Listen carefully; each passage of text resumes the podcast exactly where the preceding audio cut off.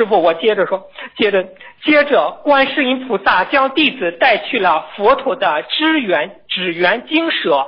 弟子问佛陀：“今日的大日如来分享有何种开示？”佛陀开示如下：佛陀甚为法喜，你师傅当日向我请愿下界救人，愿力甚是感人。他说：“人间灾难太多。”弟子愿下界救人，为他们博除苦难。你师傅也不辱使命，救了许多众生，也成就了更高的果位。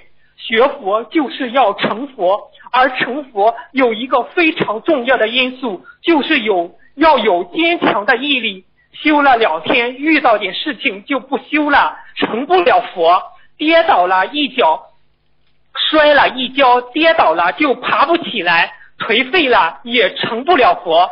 任何法门只要是来到，任何法门只要是来救人，就会又遇到些阻碍。你们看的太重了，我倒觉得没有什么。